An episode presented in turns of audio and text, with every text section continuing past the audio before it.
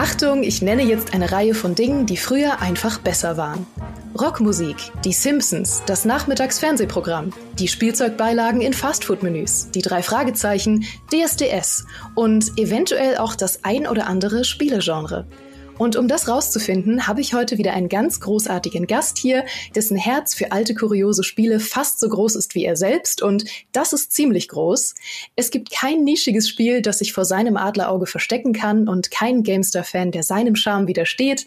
Also herzlich willkommen, Fritz. Was spielst du so?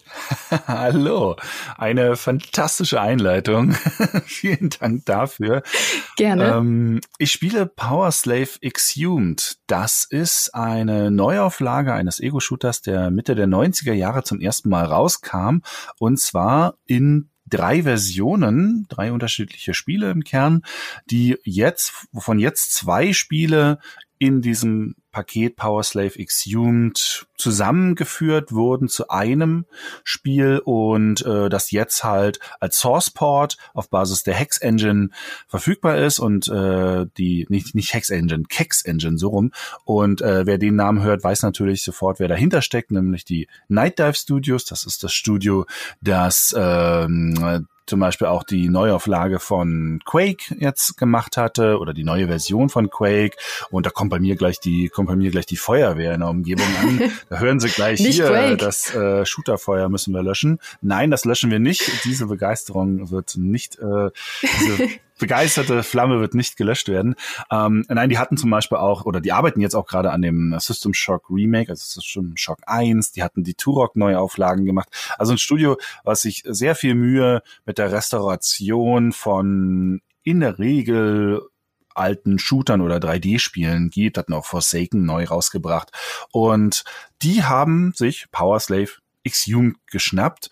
Und dabei war gar nicht so leicht jetzt unbedingt, was man sich da schnappen soll, denn 1996, als das Spiel zum ersten Mal rauskam, kam es auf dem PC und auf dem Sega Saturn raus. Und auf dem PC ist es ein anderes Spiel als auf den Konsolen, insofern auch, als dass es auch eine andere Engine ist. Die PC-Version basiert auf der Grafik-Engine, die auch bei äh, Duke Nukem 3D zum Einsatz kam, also keine richtige 3D-Engine, sondern so, so ein bisschen so 2,5D, die Konsolenversion wiederum hat eine richtige 3D-Engine, da können mehrere Ebenen übereinander liegen und die ähm, Gegner sind natürlich trotzdem 2D-Sprites, deshalb sehen die sich auf Screenshots sehr ähnlich, diese Spiele, aber im Kern sind sie von, auch von ihrer Struktur anders, denn die Konsolenversion hat eine Metroidvania-Struktur. Das heißt, man kehrt später auch nochmal in frühere Level zurück, weil man neue Fähigkeiten unterwegs gesammelt hat, zum Beispiel einen super weiten Sprung oder die Möglichkeit, unter Wasser zu atmen oder zum Beispiel die Fähigkeit, tiefe Stürze abzubremsen, indem man ein bisschen schwebt. Und die PC-Version im Vergleich dazu war einfach ein Level nach dem nächsten geladen. Und diese Konsolenversion wiederum gab es dann nochmal auf der PlayStation mit auch nochmal veränderten Leveln. Und dann, Mhm. ja, es ist, es ist, es passt zum, äh, das habe ich noch gar nicht gesagt, stimmt. Ich muss mir immer dran denken, das ist ja Podcast. Ihr seht ja gar nicht, wie das Spiel aussieht. Ich hätte vielleicht erstmal sagen müssen, wie es aussieht. Es ist ein Ego-Shooter, es tut mir so leid. Äh, es ist ein Ego-Shooter, der in einem ägyptischen Setting spielt. Ihr seid ein, komischerweise seid ihr ein, ein, ein eigentlich moderner Soldat, landet in einem ägyptischen Setting, findet dann das Grab von, von irgendeinem Pharao oder einem Gottpharao und kriegt von dem irgendwie die Aufgabe, eine Alien-Invasion aufzuhalten. Und dann kämpft ihr euch durch so klassische 90er Jahre 3D-Level, aber mit relativ vielen Sprungpassagen und auch ein paar Schalterrätseln. Und ja, äh, Gegner sind dann so Mumien oder also alles, was so ein bisschen ähm, in dieses äh, Ägypten-Setting passt, was ja dann eigentlich erst ein paar Jahre später mit Serious Sam im Shooter-Bereich wirklich groß wurde oder zumindest mal kurz aufflammen konnte. Aber ein paar Jahre vorher gab es es halt schon bei Power Slave. Und also das und nur, damit ihr mal ungefähr ein Bild davon äh, im Kopf habt. Die Waffe auch ganz klassisch, ähm, wie bei Doom, die Waffe zum Beispiel angezeigt äh, in der Mitte des Bildes. Also es war noch nicht, dass die, die, dass die heutzutage werden die Waffen ja an den Seiten getragen. Ne? Ähm, damals war die Waffe noch in der Mitte des Bildschirms und ähm, es sah also tatsächlich aus wie ein, man hätte es damals Doom-Klon genannt und es kam halt 1996 in einem schwierigen Jahr für Shooter raus, wenn du eine Konkurrenz hast mit Duke Nukem 3D, mit Quake, äh, dann hast du einfach ja Probleme gerade mit einem eher ungewöhnlichen Setting, was zwar sehr schön ist zum Anschauen, was aber natürlich auch immer ein bisschen Kassengift sein kann. Also das muss nicht heißen, dass das tatsächlich dann durchgeht. Ja, und so geht man halt diese Level durch und in der in der äh, Konsolenversion war halt gab es eine Weltkarte, wo man dann eben zu den früheren Leveln zurückgehen konnte und diese neue Power Slave Exhumed, das heißt übrigens Power Slave Exhumed das Spiel, weil das Spiel bei in den USA Power Slave hieß und in Europa hieß es Exhumed. Also diese neue Version mhm. ist auch eine Zusammenführung der Namen. Und es gab vor ein paar Jahren schon mal eine Fan-Neuauflage von dem Titel, die hieß Power Slave X.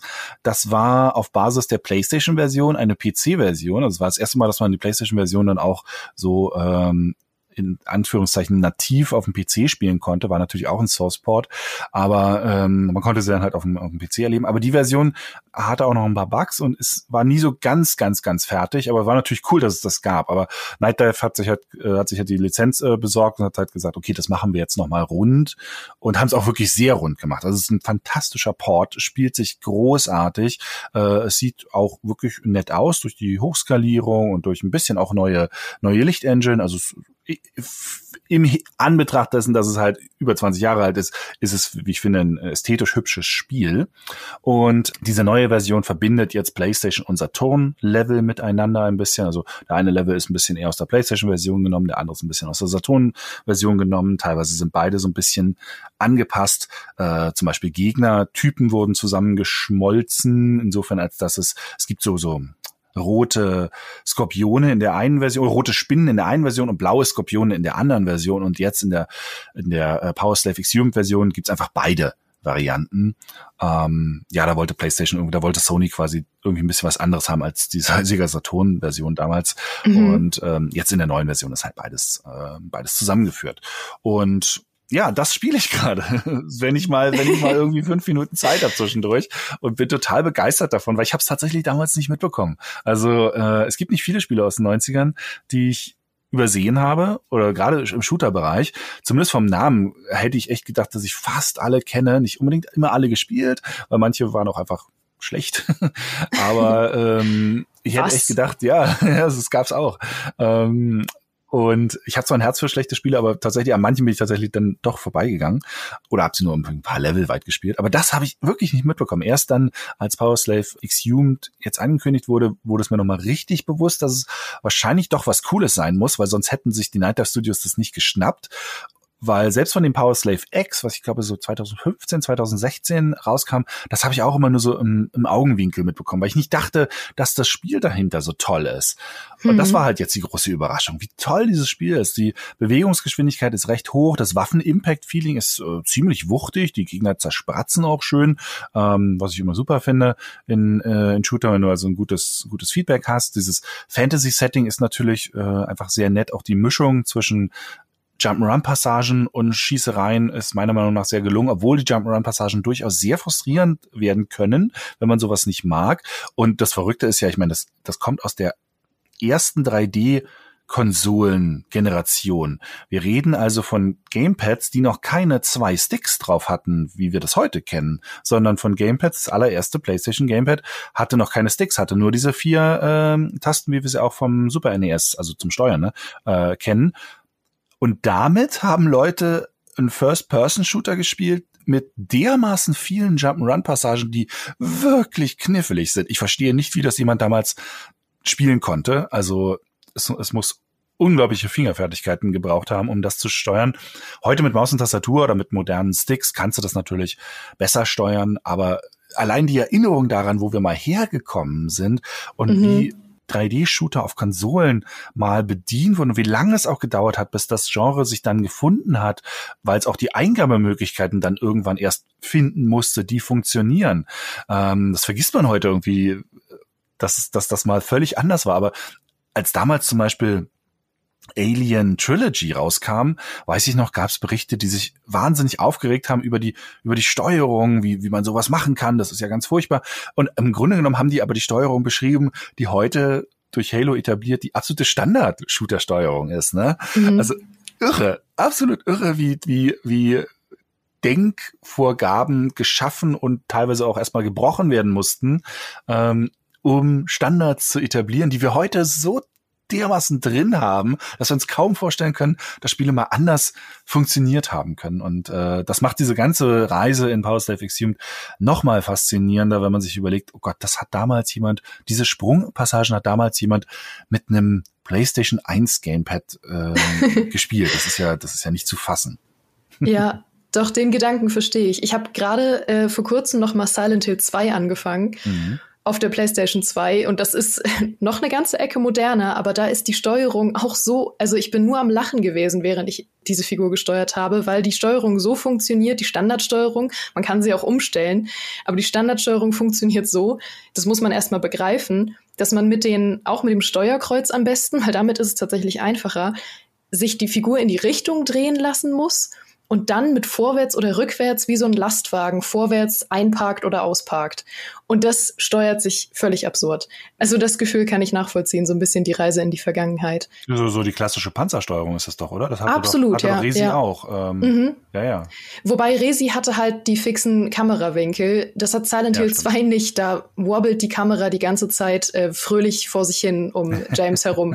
Das, das macht es schwieriger als bei Resi. Bei Resi hat, hilft wirklich die fixe Kamera.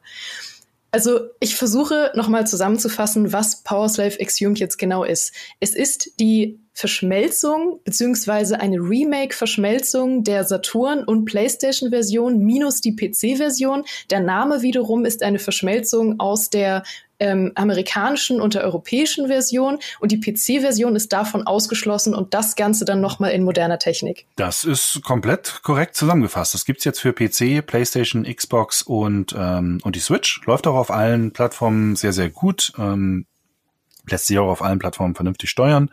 Und die PC-Version, wer aus vielleicht geschichtlich Kuriositätsgründen sich die auch mal anschauen will, die gibt es tatsächlich auch auf Steam, die alte. Die heißt dann einfach nur Power Slave. Mhm. Power Slave ich, so rum.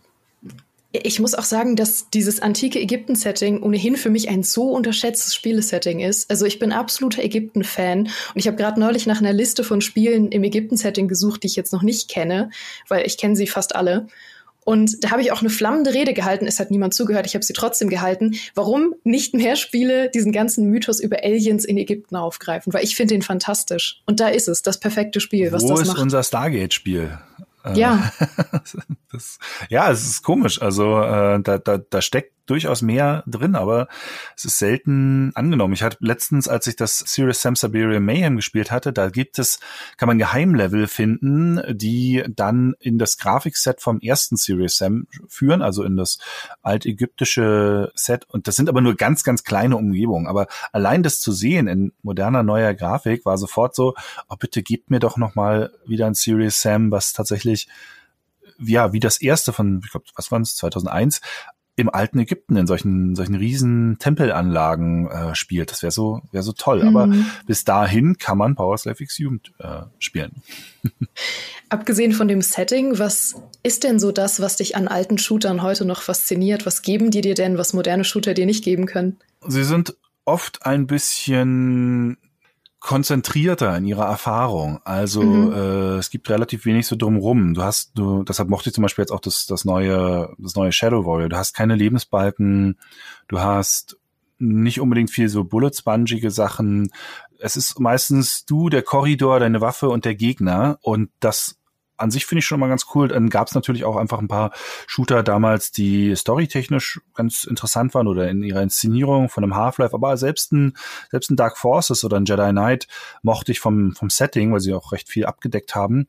Und ähm, sowas wie ein Quake zum Beispiel oder auch ein Doom, die sind halt zeitlos. Das ist ein Genre, was sich relativ früh schon ein paar zeitlose Klassiker geschaffen hat, ähnlich wie das Jump'n'Run zum Beispiel, einen Super Mario World oder Super Mario Land hier vom, vom äh, Super Nintendo. Mhm. Das ist ein zeitloser Klassiker, der in 100 Jahren noch funktionieren wird. Äh, und dasselbe gilt für Doom, gilt für Quake durchaus auch.